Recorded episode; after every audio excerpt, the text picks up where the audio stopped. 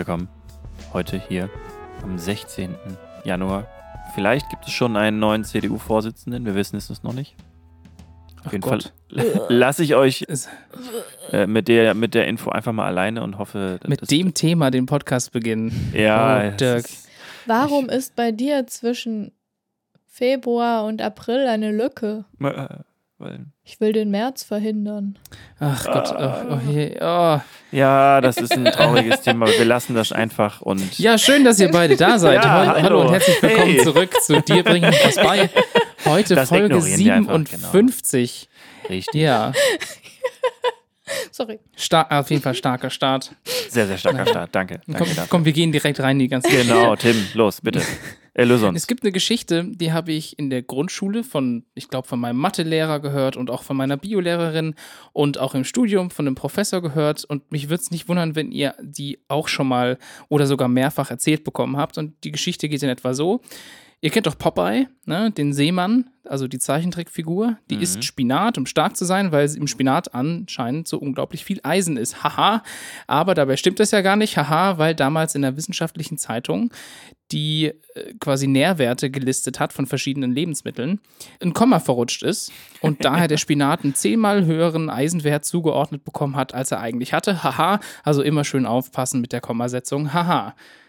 Also so oder so ähnlich. Ich weiß nicht, habt ihr die Geschichte erzählt bekommen irgendwann mal? Ja, na klar. Also, dass, äh, dass Ja, Spinat ja also doch nicht nicht so gesund so, ist wie. Doch, doch. Also, man hat man schon mal gehört, ja. Ja. So oder so ähnlich habe ich die Geschichte schon ein paar Mal gehört, nur um euch jetzt zu erzählen, dass es nicht nur einfach, sondern gleich doppelt falsch ist. Ich möchte nämlich heute kurz mit der Spinat-Dezimalpunkt-Fehler-Verschwörung und der Popeye-Spinat-Dezimalpunkt-Fehler-Verschwörung aufräumen. Also gleich die zwei.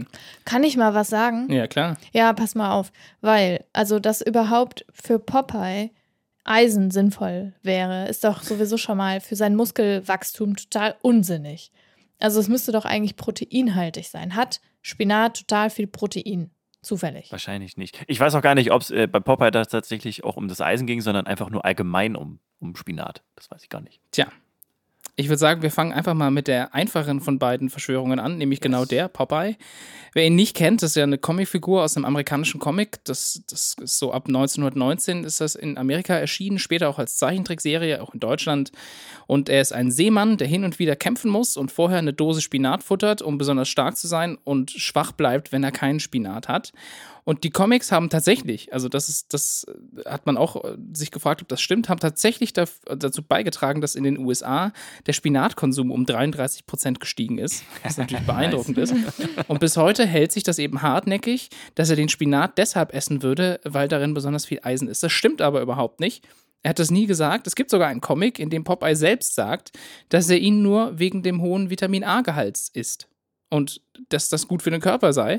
Und die Aussage stimmt total. Also äh, es ist tatsächlich so, dass in Spinat sehr, sehr viel Oxalsäure ist, was den Körper daran hindert, Eisen zu binden. Also Spinat ist eigentlich nicht besonders großartig für Eisen, aber Vitamin A ist halt drin. Oder eher, also genauer gesagt, Pro-Vitamin A. Vitamin A ist nicht direkt drin, sondern es wird dann quasi. So, Vitamin A verwandelt Genau, im Körper. Ja, richtig. aber ähm, Vitamin A ist doch gut für die Augen, ne? Vitamin A ist gut für die Augen und für das Wachstum. Ja, Okay. Ah, sehr gut. Also Hätte ich Vitamin A ist tatsächlich von nehmen gut. müssen. Wir haben gerade ungefähr jeder so 80 Gramm Spinat gegessen. Ja, das ist natürlich schlecht, wenn du eigentlich viel Eisen aufnehmen möchtest. Ja. Also es, es ist jetzt auch nicht so, so schlimm. Ich weiß auch gar nicht, wie viel von dem, von der Oxalsäure dann tatsächlich drin ist. Aber Shit. das ist der erste Mythos. Also Popeye hat tatsächlich nie Spinat gegessen wegen des Eisens, sondern wegen des Vitamin A's. Das ist das erste. Und das zweite ist, es gibt also einen anderen Mythos, der einfach dazu genommen wurde, um das als Erklärung für Popeye zu nutzen. Ne? Also was, das führt nämlich dann direkt zu, zu dem zweiten Problem, dem Mythos, dass Spinat viel Eisen hat. Woher kommt das eigentlich? Weil wir wissen inzwischen, oder die meisten von uns wissen, dass Spinat eine okaye Menge an Eisen hat. Es ist nicht großartig, aber es ist halt okay. Und das kommt ja anscheinend aus, also wie man sich erzählt, aus einer Veröffentlichung. Und wenn man dann ein bisschen genauer nachforscht, dann geht es um eine Veröffentlichung aus dem Jahre 1870.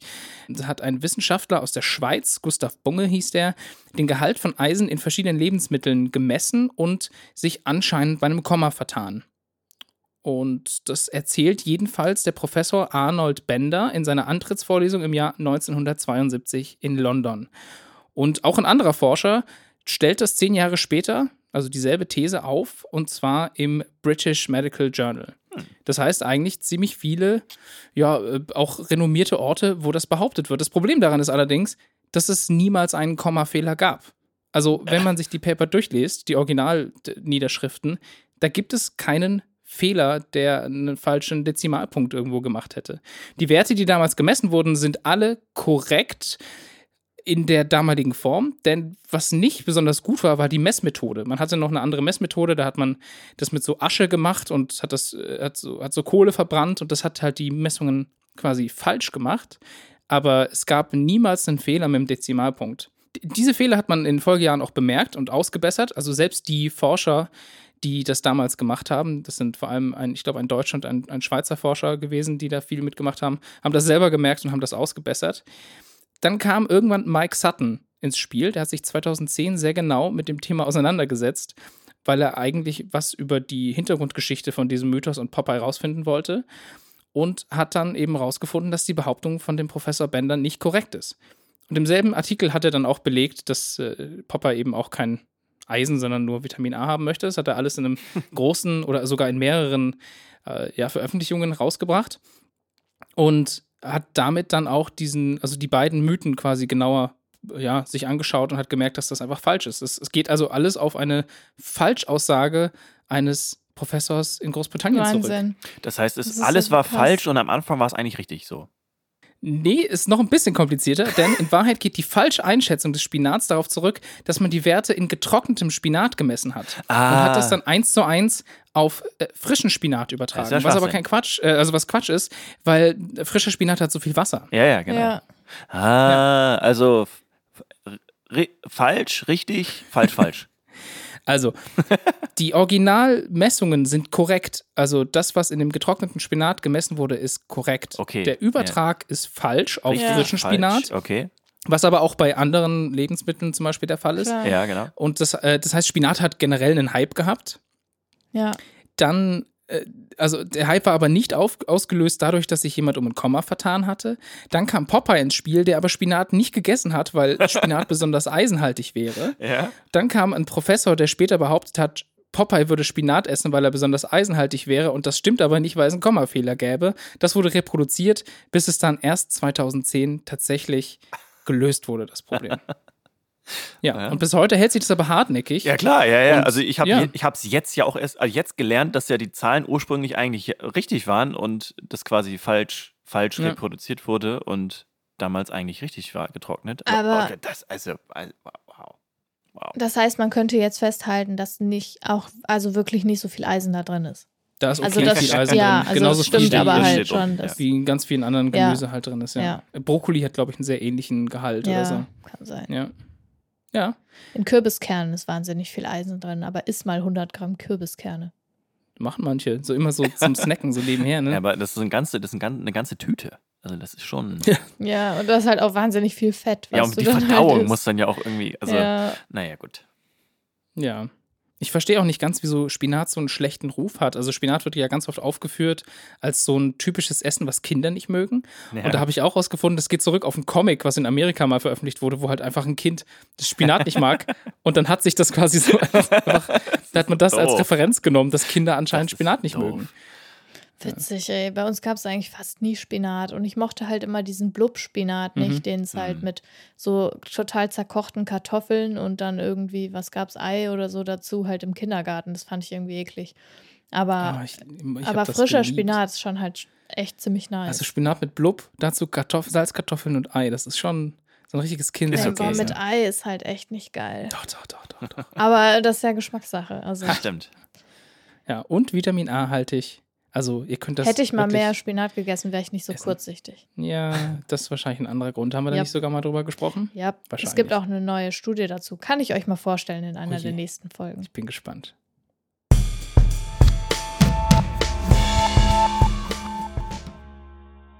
Es gibt ja so manche Begriffe oder Bezeichnungen, die klingen ziemlich lustig, haben aber eigentlich einen ernsten Hintergrund oder stehen in einem ernsten historischen Zusammenhang.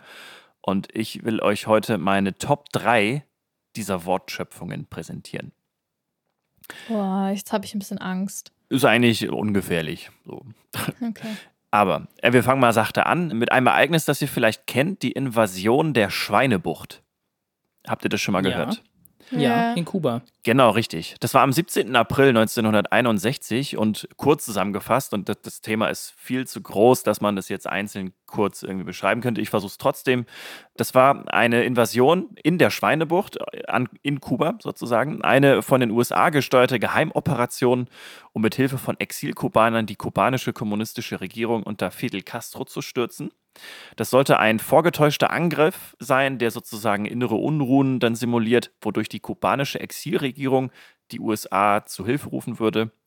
Die Invasion scheiterte dann aber, weil es den Exilkubanern nicht gelang, die für die Landung vorgesehene Piste, also für die Anlandung von Marineschiffen in der Schweinebucht so lange zu halten, dass die Exilregierung aus Miami einfliegen und ihren Hilferuf per Funk absetzen konnte. Das war sozusagen der ursprüngliche Plan von Kennedy und weil das halt nicht funktionierte, konnte er dann den, die, die, die weitere Operation nicht, nicht fortführen und hat es dann gegen den Widerstand der CIA abgebrochen ganz kurzer Abbruch zur Invasion der Schweinebucht.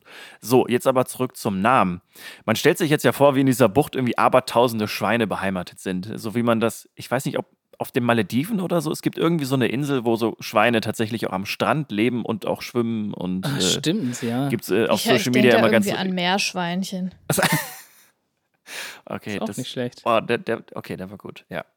Der Name Schweinebucht auf Spanisch Bahia de Cochinos lässt sich aber auf eine falsche Übersetzung von Cochinos herleiten. Im Spanischen heißt Schwein zwar Cochinos, auf Kuba werden allerdings die heimischen Drückerfische, was auch wieder ein tolles Wort ist, auch Cochinos genannt. Und offensichtlich bezog man sich dann halt eher auf diesen Fisch und nicht auf das Schwein. Ah, das heißt, es sollte eigentlich die Drückerfischbucht sein. Genau, richtig. Das ist so, ja, einfach nur durch eine Ah. falsche Übersetzung, wie so oft, einfach, ja, eingedeutscht. Und im Englischen heißt es ja auch Invasion of the Bay of Pigs oder so. Also Ja. wird es tatsächlich auch übernommen. So, das zweite historische Ereignis ist der Boxeraufstand. Habt ihr davon schon mal gehört? Ja, auch. Auch da stellt man sich erstmal tausende Boxer vor, wie die so gegeneinander boxen und irgendwie auf einem Feld stehen. Der Boxeraufstand, aber, oder besser gesagt, der Boxerkrieg, darunter versteht man eigentlich eine chinesische Bewegung gegen den europäischen, US-amerikanischen und japanischen Imperialismus um 1900 rum. Im Frühjahr und im Sommer 1900 führten die Attacken der Boxerbewegung gegen AusländerInnen und chinesischen Christen und Christinnen zu einem Krieg zwischen China und den Vereinigten Acht Staaten. Das war einfach ein Staatenbund aus dem Deutschen Reich, Frankreich, Großbritannien, Italien, Japan, Österreich, Ungarn, Russland und den USA herbei. Und dieser Boxeraufstand oder Boxerkrieg führte dann letztendlich aber zu einer Niederlage der Chinesinnen und zum Abschluss des sogenannten Boxerprotokolls im September 1901. Auch da ist natürlich die Vorgeschichte und die Nachgeschichte deutlich länger, aber dieser Boxeraufstand hat tatsächlich auch einen Namen vom Boxen, denn die Yehutuan sind tatsächlich traditionell in der Kampfausbildung sehr involviert und da spielt das Boxen tatsächlich auch eine sehr wichtige Rolle. Also kein, keine andere äh, Kampfsportart, sondern tatsächlich einfach das Boxen. So, und da der Begriff des Aufstands allerdings diese imperialistische Perspektive widerspiegelt, sollte man tatsächlich eher vom Boxerkrieg sprechen.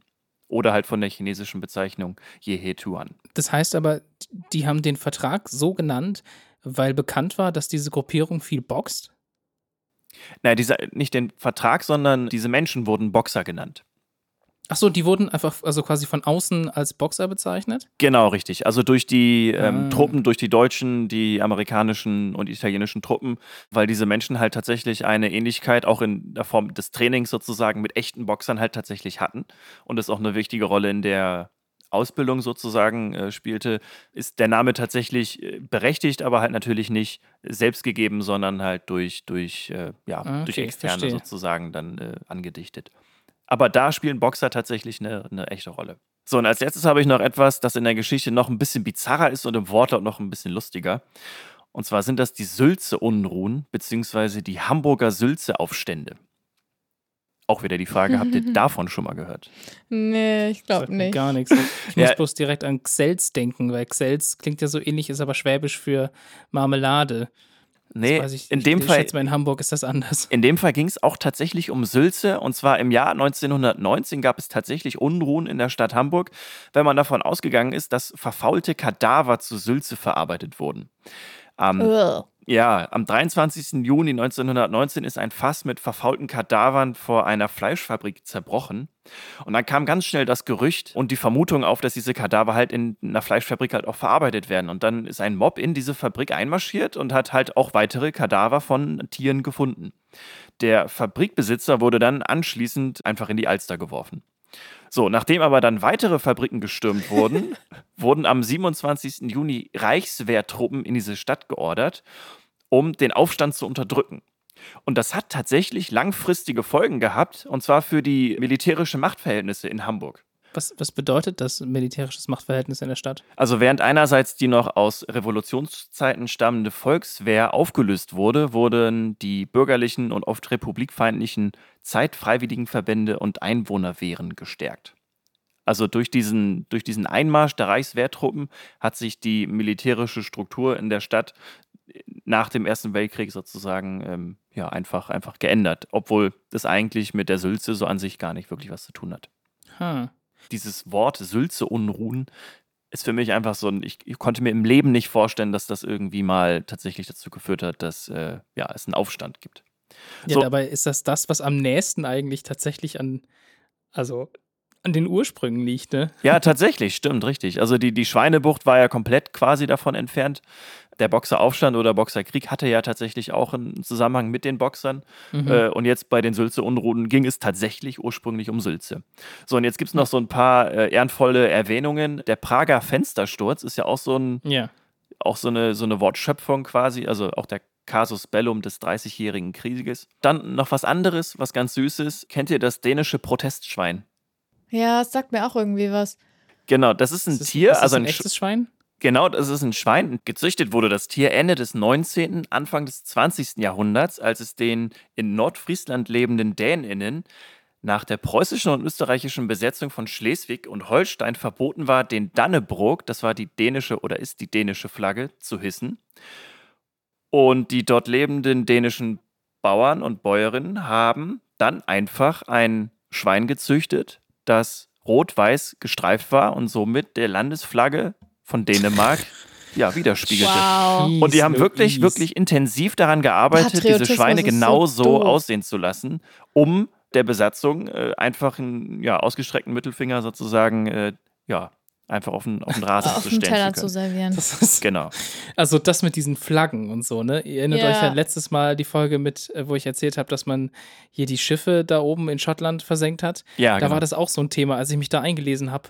Da wurde genau erwähnt, an welchem Tag wer dann doch die äh, Flagge gehisst hat. Und zwar die, die eigentlich nicht mehr gehisst werden durfte und bla bla. bla. Ich so, Alter, boah, Leute, wie wichtig euch das ist, ne? Also, ja, aber vor allen Dingen, also ich finde es wirklich auch einfach sehr konsequent. Also einfach, wenn, wenn, wenn die besetzt wurden und einfach eine Flagge nicht hissen durften, dann einfach komplettes, also ein Tier so zu züchten, dass das Tier so aussieht.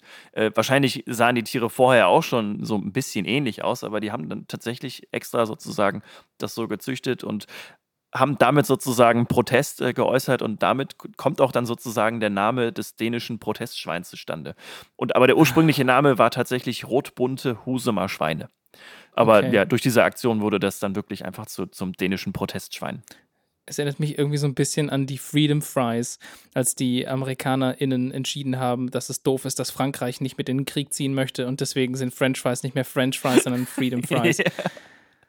Ja, das, das sind Menschen manchmal äh, ja, Hm. doof, aber konsequent. Aber ich meine, dort in der Region, ne, Friesland rum, da scheinen die so ein bisschen auch kreativ zu sein, was so Züchten angeht, weil jeder, ich weiß, also jeder kennt ja Karotten inzwischen als was Orangenes, aber die Karotten sind erst seit ein paar Jahrzehnten orange, weil die so hingezüchtet wurden für die niederländische Adelsfamilie, äh, das Haus der Ja. Orange.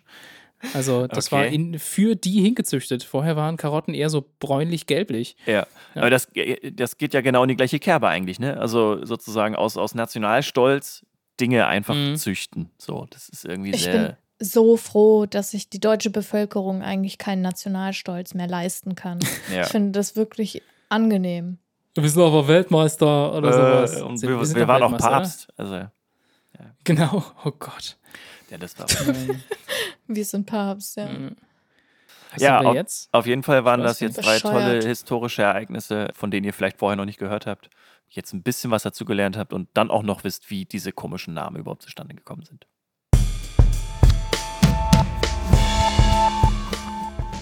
Ich möchte euch heute wieder eine kleine Geschichte erzählen. Storytime.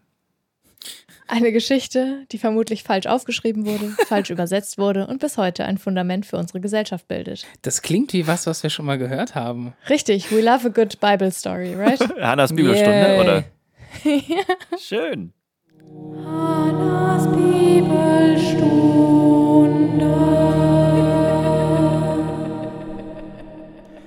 Also, gehen wir mal davon aus, dass das alles so war, wie ich es erzähle. Ist auch sehr binär jetzt die Geschichte, weil die Geschichte ist halt so. Also, es gab eine Frau oder eine weiblich gelesene Person namens Jochebed. Und die wurde als Tochter von Levis in Ägypten geboren, irgendwann zwischen 1400 und 800 vor Christus, also wie man heute sagen würde, vor unserer Zeitrechnung. So ganz klar ist es aber nicht wann, das wäre jetzt aber eine eigene Story, um das nochmal zu hinterfragen, wann die eigentlich tatsächlich gelebt hat, also aber irgendwann so ziemlich früh. Und interessant ist auch, dass sie die Tochter eben von Levis ist, also ihres Vaters, aber nicht die ihrer Mutter. Also ist völlig irrelevant, wer die Mutter war. But anyways. Jochebed hat drei Brüder. Gershon, Kehat und Merari. Und der Kehat hat wiederum auch Kinder und eines davon ist Amram. Und Amram ist also der Neffe von Jochebed und gleichzeitig auch ihr Mann. Passiert. Just Das, saying. das kann vorkommen. Okay. So, und jetzt wird es eigentlich erst so langsam interessant, denn Jochebed hat drei Kinder. Aaron, Mirjam und Mose. Hm. Schon mal gehört. Du liest gerade das erste, quasi das erste Kapitel der Bibel vor, ne? So ungefähr. Ja. Das Ding ist, wir wissen aber eigentlich gar nicht, dass sie Jochebed heißt, also die Mutter, weil die ist nämlich namentlich gar nicht im Buch Exodus beschrieben. Finde ich auch wieder crazy, weil die Mütter irgendwie immer unterschlagen werden. Mose ist also der Sohn einer Hebräerin, der mit dem Tod bedroht wird durch den Pharao, der nämlich alle hebräischen kleinen Jungs in den Nil werfen will. Das ist ja die Story, die kennen wir alle. Also setzt Jochbed zusammen mit Mirjam den Mose mit drei Monaten in so ein Binsenkästchen, das sie abdichtet mit Pech und Teer und setzt ihn eben auf dem Nil aus, wo ihn dann die Tochter des Pharao findet. Also die Prinzessin. So, und dann passiert Folgendes. Es steht alles in Exodus Kapitel 2, Vers 7 folgende. Zitat, da sagt seine, also Moses, Schwester zur Tochter des Pharao, soll ich zu den Hebräerinnen gehen und dir eine Amme rufen, damit sie dir das Kind stillt? Die Tochter des Pharao antwortete ihr, ja geh, das Mädchen ging und rief die Mutter des Knaben herbei. Was hier mit Mädchen übersetzt ist, heißt im hebräischen Original Alma mit H hinten. Hm. Und es gibt noch diverse andere Stellen, wo dieses Wort vorkommt. Unter anderem diese hier. Jesaja Kapitel 7, Vers 14, Zitat: Darum wird euch der Herr von sich aus ein Zeichen geben. Seht, die Jungfrau wird ein Kind empfangen, sie wird einen Sohn gebären und sie wird ihm den Namen Immanuel, Gott mit uns, geben. Das ist übrigens die Stelle, in der die Geburt Jesu vorausgesagt wird durch seine Mutter Maria. Im hebräischen Original steht übrigens nämlich: Seht, die Alma, also das Mädchen, wird ein Kind empfangen. Nicht die Jungfrau, sondern das Mädchen, also die junge Frau.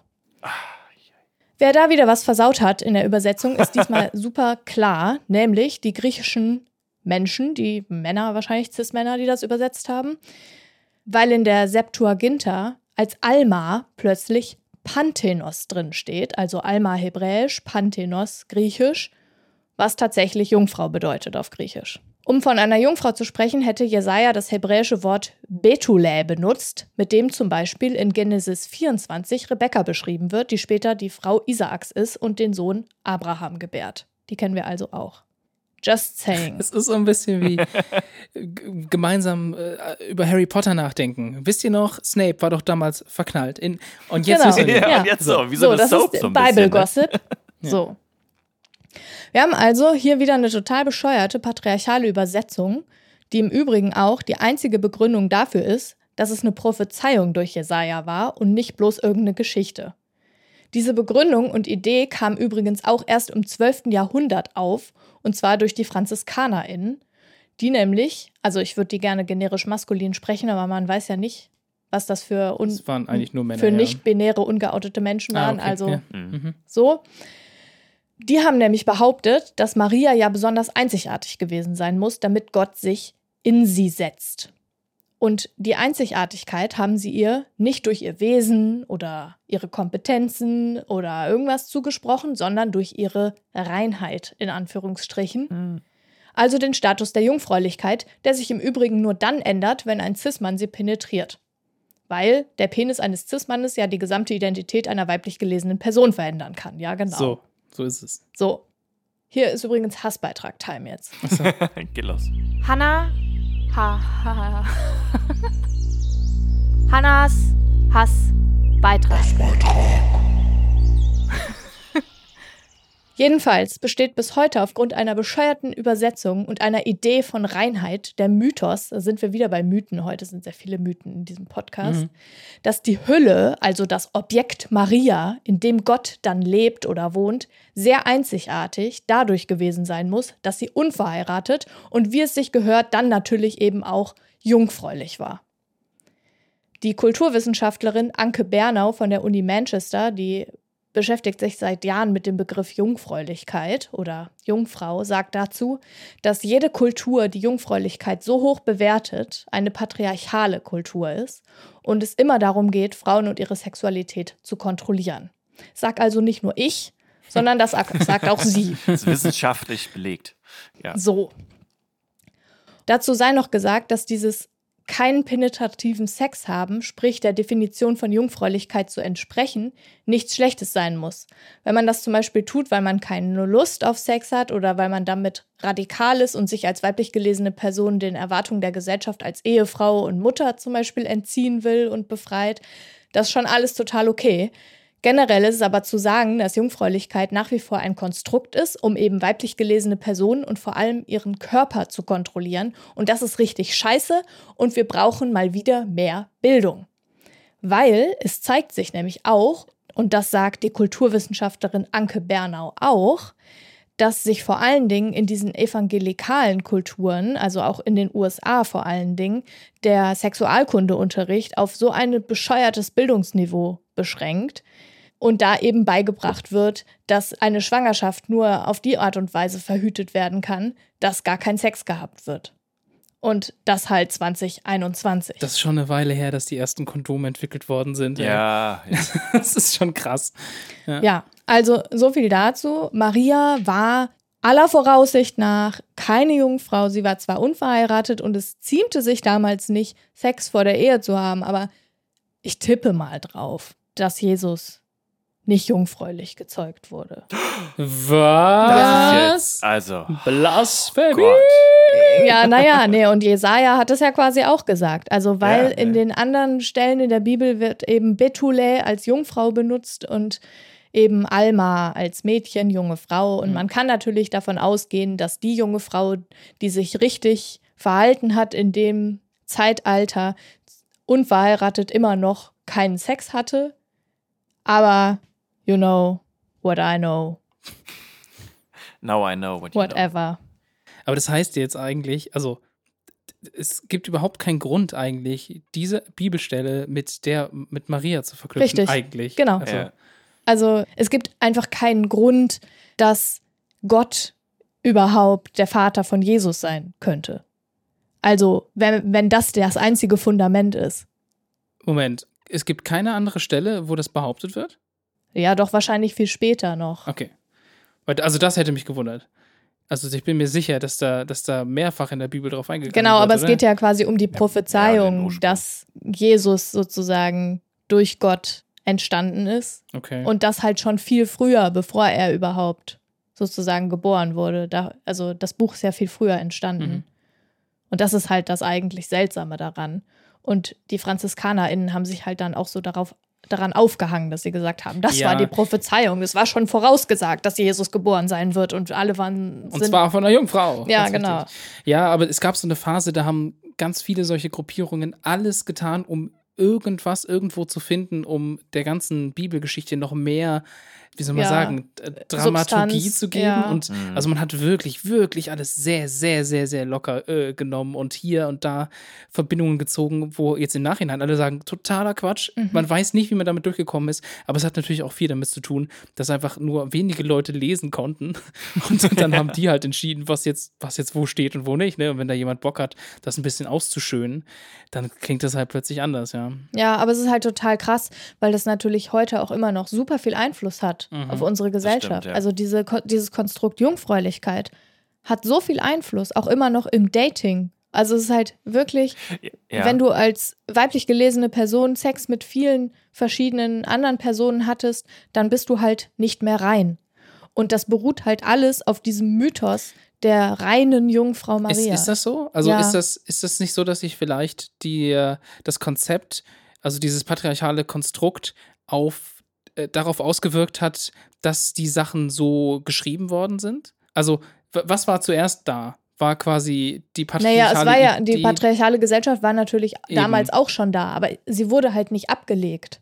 Also ich glaube, dass es halt einfach uns in dem Progress stoppt oder ausbremst, dadurch, dass einfach die Bibel und dieser ganze Glaube und diese christliche Religion, aber halt auch, also eigentlich diese ganzen abrahamitischen Religionen, Mhm. halt so ein tiefes Fundament für unsere Gesellschaft bildet. Das ist ja das Ding. Also, Ja. weil das Patriarchat gab es natürlich schon bevor Genau, das- diese ganzen Bibelstories Und ich glaube, diesen, diesen religiösen Bezug hat, man- würde man jetzt auch nicht mehr bewusst ziehen, aber dadurch, dass es halt die Gesellschaft so beeinflusst hat, ist es einfach gesellschaftlich irgendwie immer noch so verankert, dass es halt keinen direkten Bezug auf die Religion mehr hat, aber einfach diese Wirkung trotzdem immer noch nachhalt. Ja, aber wir haben doch auch immer noch Kirchen, die Ja, na klar, sich natürlich. quasi an Ja, ja, diesem kein- Bullshit und zwar haargenau aufhängen. Mhm, ja, Ja. ja, das, gibt- das stimmt. Also die, die dann quasi das, also die Bibel eben zuziehen und sagen, Genau. hier steht's aber eins Ja, zu genau. eins drin. Und da ist halt auch Das dieses Problem, erneute ja. Heiraten in der katholischen Kirche zum Beispiel nicht Mhm. möglich ist. Stimmt, das ist ja. auch Teil dieser Jungfräulichkeitsgeschichte. Also damit wird sie halt auch weiter am Leben erhalten, weil wenn dich ein Mhm. Mann mal hatte, dann darf dich quasi fest kein anderer Okay. haben. Also so lauter so Quatsch. Das halt. heißt also, dass die, die Geschichte an sich ist ein Produkt eines bereits existierenden Patriarchats, Richtig. aber und verhindert aber die Auflösung ja, des heutigen. oder bildet Ja, auch die genau. Basis für Genau, eine für das immer noch heutige. starke Ja. patriarchale Ja, äh, total. Ja, jeden Verbreitung. Ja, dadurch, dass es Mhm. halt so mystifiziert wird und halt, also ich meine, Maria ist halt wirklich die Heilige. Also ja, ja, in daher- der christlichen Kultur, wenn du von der Heiligen sprichst, dann gibt es nur eine und das ist Maria. Ja. Wobei das ja, glaube ich, auch nochmal ein Unterschied ist. Äh, also in, bei den KatholikInnen ist ja Maria wirklich was, wo, wo die Marienanbetung noch, noch mehr Raum findet als jetzt bei den evangelikalen Gruppierungen. Äh, wobei, ich, wobei ich gar nicht genau weiß, warum das eigentlich so ist. Ja, also es ist auf jeden Fall dumm. Also, weil es halt wirklich auf einem Übersetzungsfehler beruht und abgesehen davon ist es sowieso dumm, weiblich gelesene Personen anhand irgendeiner sexuellen Aktion zu definieren. Mhm. Also immer völlig unabhängig Auch- auch- davon, ob, ja. es, ob es niedergeschrieben war oder nicht. Auch männlich gelesene Personen möchte ich ganz kurz dazu Ja, sagen. total. ne? Also Ja, alle absolut, Personen, aber- ja, ich weiß, das das ist ja, genau völlig stimmt. egal. Ja, ja. Genau, alle Personen, aber es gibt natürlich eine marginalisierte Gruppe oder Ja, ja. es gibt marginalisierte Geschlechter, die halt eher darunter leiden. Und das ist natürlich unabhängig davon, ob es jetzt richtig oder falsch übersetzt war, einfach Ja. Quatsch. Aber es ist halt auch noch zusätzlich falsch übersetzt worden. Ja. Also ich frage mich, wie lange das dauert, bis man sich darauf einigt, dass tatsächlich in den Kirchen eine andere Fassung genutzt wird. Ich weiß nicht, wie das bisher ja, ist. Ich, ich glaube, sollte wirklich eine schreiben. Ich weiß Also gar ich nicht, glaub, wie das bisher wird ja die Lutherfassung genutzt. Also, Ja, Luther ist doch die gängige Fassung, die aktuell genutzt wird, ne? also zumindest auf jeden Fall in der evangelischen Kirche, in der, in- also in der katholischen weiß ich es Ja, nicht. keine Ahnung. Ja. Aber es ist halt, also es ist ja egal, weil Luther ist ja auch, also die Übersetzungsfehler sind ja, da haben wir ja halt schon- alle schon viel früher passiert Ja, ja. ja.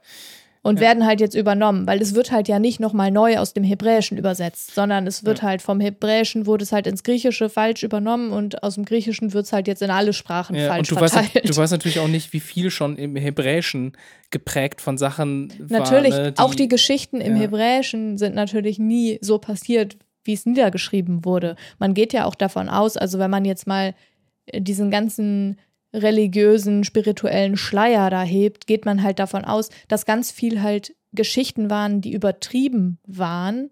und absichtlich übertrieben auch niedergeschrieben wurden, um zu demonstrieren, wie mächtig Gott zumindest in der Vorstellung war.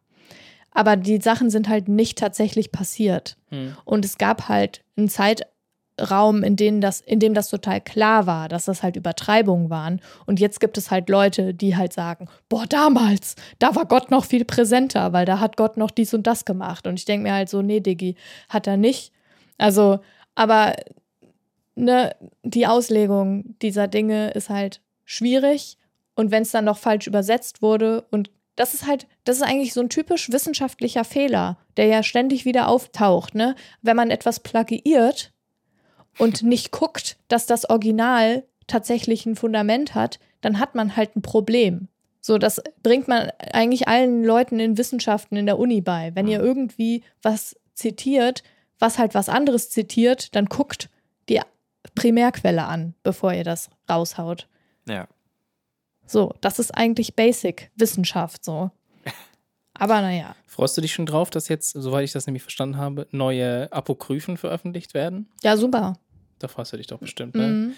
Also die Sammlung an Sachen, die es nicht im Kon Konzil von Nicea, glaube ich, geschafft haben, Ja. in die Bibel übernommen zu werden. Ich ähm, werde euch auf dem Laufenden halten. Ihr werdet es von mir als Erster erfahren. Aber nur dann, wenn der Jingle erklingt. Ja. So. Tschüss. Tschüss. Jetzt kommt der Jingle. nein, nein. Das, das war die Folge Mythos. So viele Mythen, wie wir heute erzählt haben und aber auch vielleicht auch korrigiert haben. Und Ja, ihr dürft dabei natürlich nicht vergessen, dass wir uns nicht absprechen vorher. Nee, stimmt, genau, gar nicht. Wir wissen nicht, was wir voneinander, was, was wir erzählen. Das ist alles, Was wir voneinander alles lernen ein können. Mythos. Das ist alles ein großer Mythos immer, wenn man die Sendung anfängt. Die Folge. Habe ich schon mal erwähnt, dass wir uns über jede iTunes-Bewertung freuen? weil das tatsächlich, dass das, weil das uns tatsächlich weiterbringt. Ja, also, das gibt uns auch echt Reichweite. also ich bettel hier nochmal. Wir sollten das so machen. Es gibt so einen anderen Podcast, die machen das so, die verschenken einen 1000 Euro oder 1000 Dollar Gutschein, wenn die tausendste iTunes-Bewertung reinkommt unter allen Leuten, die bewertet haben. Was? Ich Okay. überlege mir das. Ihr bekommt von mir, Ihr bekommt was. ihr bekommt Wenn was. ihr, Belgische, belgische Dirk, Dirk verteilt wieder. Pralinen, genau.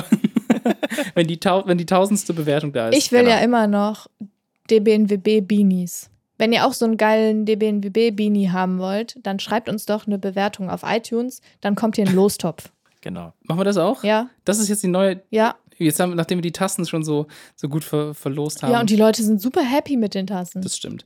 Aber nehmen wir dann den Leuten, die schon bewertet haben, nicht? Nö, die kommen einfach auch mit rein. Ja, klar, die, die mit, also alle iTunes-BewerterInnen. Sind die nicht anonym? das kann gut sein. Ja, ja, aber doch, alle doch doch. Also alle die, die jetzt bewerten, sind im Topf. Die, irgendjemand So. kriegt eine Mütze. So. So, genau. Oh, ihr habt es leider nicht gewonnen. Das ist nur ein das Kommentar dazu schade, gekommen. ja, oder das so. stimmt, leider. Ah, trotzdem Naja, schön, dass gut. ihr heute zugehört habt und Genau. schön, dass ihr heute mir was beigebracht habt. Und äh, wir verabschieden uns jetzt ins, ins wohlverdiente Wochenende. Ja. Also ist ja schon Wochenende. Ist ja Kommt schon jetzt drauf an, wann ihr die Folge hört. Kann halt sein, dass ihr die erst zwei Monate später hört. Dann verabschiedet ihr euch. Dann frohe den Ostern Tag, an euch. Der gerade ist. Ja. ja, frohe Weihnachten, ne? Macht's gut. ja, genau. Frohes Jahr 2023. genau. Genau. Alles Schönes neues Millennium 3000. Wow. Das wäre auch, wär auch nicht schlecht, wenn wir bis dann uns noch nicht selbst in die Luft gesprengt haben, alle hier. Gut, mit Das diesen Gedanken. So viel Zuversicht. Bye. Wiedersehen. Macht's gut. Tschüss. Ciao. Bye. Tschüss, ihr Häschens.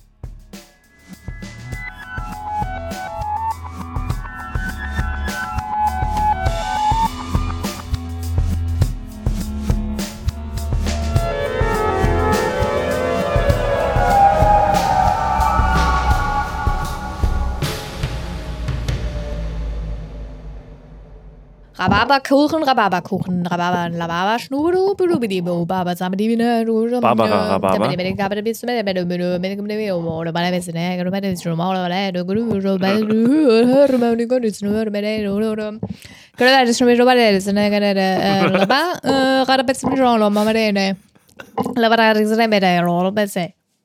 Okay? In den Großbritannien gibt es tatsächlich auch den, den Namen Crapper für Toiletten. Also wie halt Crap und Crapper. Was aber daran liegt, dass der Typ, der das Patent in Großbritannien hat, Hieß tatsächlich Crapper. einfach Crapper mit Nachnamen hieß. Wow. Du bringst uns ja heute Aber Sachen ich bei. glaube, heute ist echt Feuerwerk. Also, Die jungfräuliche Taste, ne? Das ist nämlich die Taste, die noch nie jemand vorher gedrückt Die hat. Leertaste, Ja. weil deswegen ist die leer. Ja. Das ist ein Übersetzungsfehler. Ja, genau. Eigentlich Ja, heißt die genau. lange Die Taste. ist nämlich, die ist so rein, die Leertaste, Ja. dass was man. ist, was sich ist da eigentlich die halt Taste, die, die am wenigsten gedrückt wurde?